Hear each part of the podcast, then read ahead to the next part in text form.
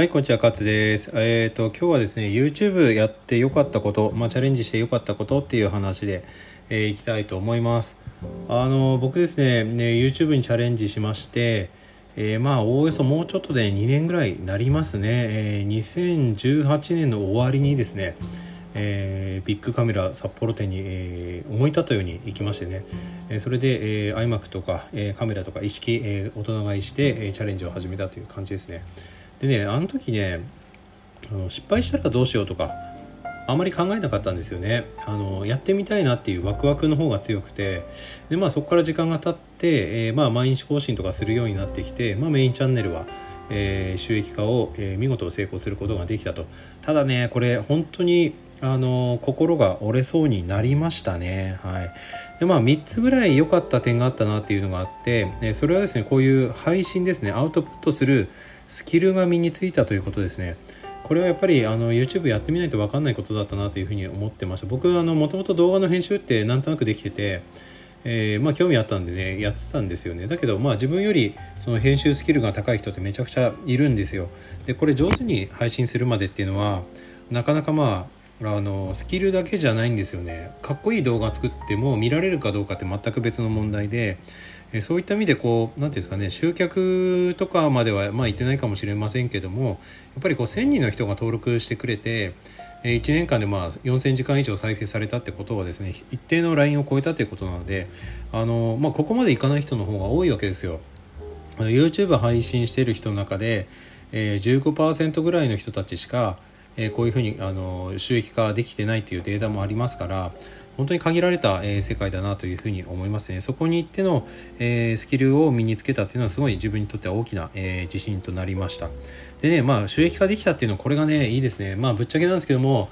今1ヶ月でねおおよそ9000円ぐらいですか、えー、僕のチャンネルですね。メインチャンネル、えー、チャンネル登録者数がまあ今1900人ぐらいですよ。まあおおよそ2000人ぐらい、えー、で大体それぐらいの収益が、えー、出てきているということで。これね医療従事者、まあ、僕は理学療法士ですけどもにしてみればですね、えー、お昼のランチ代ぐらいになるわけですよ。これで結構でかいですよ。はい。結構でかいです。で年間に合わせたら、まあ、1ヶ月9000円だとしたら1年で、まあ、10万ぐらいになるわけじゃないですかね。でこれ2倍になったらもう副業のラインに到達してしまいますね。副業大体まあ20万円超えるとえっ、ー、とまあえー、副業のラインというふうに言われてますので、えー、その辺までねまああの届かないくないなっていうふうに思ってるんですね。もうもう簡単に副業になってしまうかもって。で最近はそっちの方が心配してますね。確定申告とかねそういうことをしていかないといけないのかなと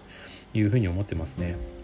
でまあこのこれらの2つのことを合わせまして僕ね自信ついたんですよ。前までねあの自信なかった、まあ、いろんなことに対してね、えー、で、えー、自信がついたっていうのは結構自分の中では大きいです。まあもちろんですね僕もその天才とかじゃないので全てにおいて自信満々ってわけではないんだけども、え、こういうふうに、えー、一つのことをですね目標を立ててやってクリアしたっていうことがですねあの自分にもできるっていうあの確信というかね自信になりましたね。これがやっぱりですね YouTube にチャレンジして良、えー、かったことかなというふうに思ってます、はい。えー、で今はねあのこうやって音声コンテンツにも、え、チャレンジしてるんですけどもあの思い立った日が一番早いですね。うんだと思いますね。あ今日やろうと思ったら今日動かないとダメですね。今日っていうかね今すぐですね。やらないともう時代のトレンドが変わってきますのでやっぱり多くの YouTuber 言ってますけども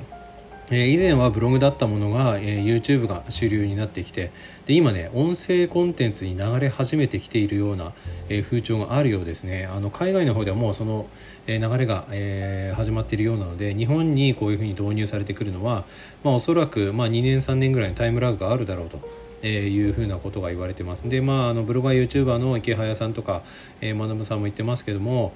えー、こういう音声コンテンツですねもう先にやっちゃった方がいいよ、えー、先行者優位という言葉、えー、使う方で使ってることが多いようですね。あの先に行ったもん勝ちやったもん勝ちってことですね。はい。ただね継続することは難しいと思います。あの音声コンテンツだろうが、え、YouTube であろうが最初ってねやっぱり聞かれない見見られないってことはあると思うんですね。だからやっぱり継続をする、ね、これがね得意な人はやっぱりやるべきかなというふうに思います。あの僕ですね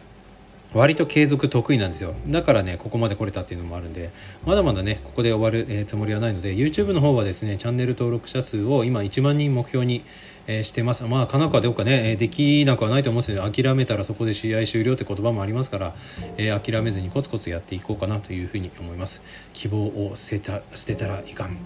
ですね。諦めたら、えー、そこで、え、試合終了だぞ。先生。っていう 感じですね。スラムダンク安西先生。そして三井久志ということで熱いですね。はい。というわけで今日は、えー、ここまでにしたいと思います。どうもありがとうございました。またね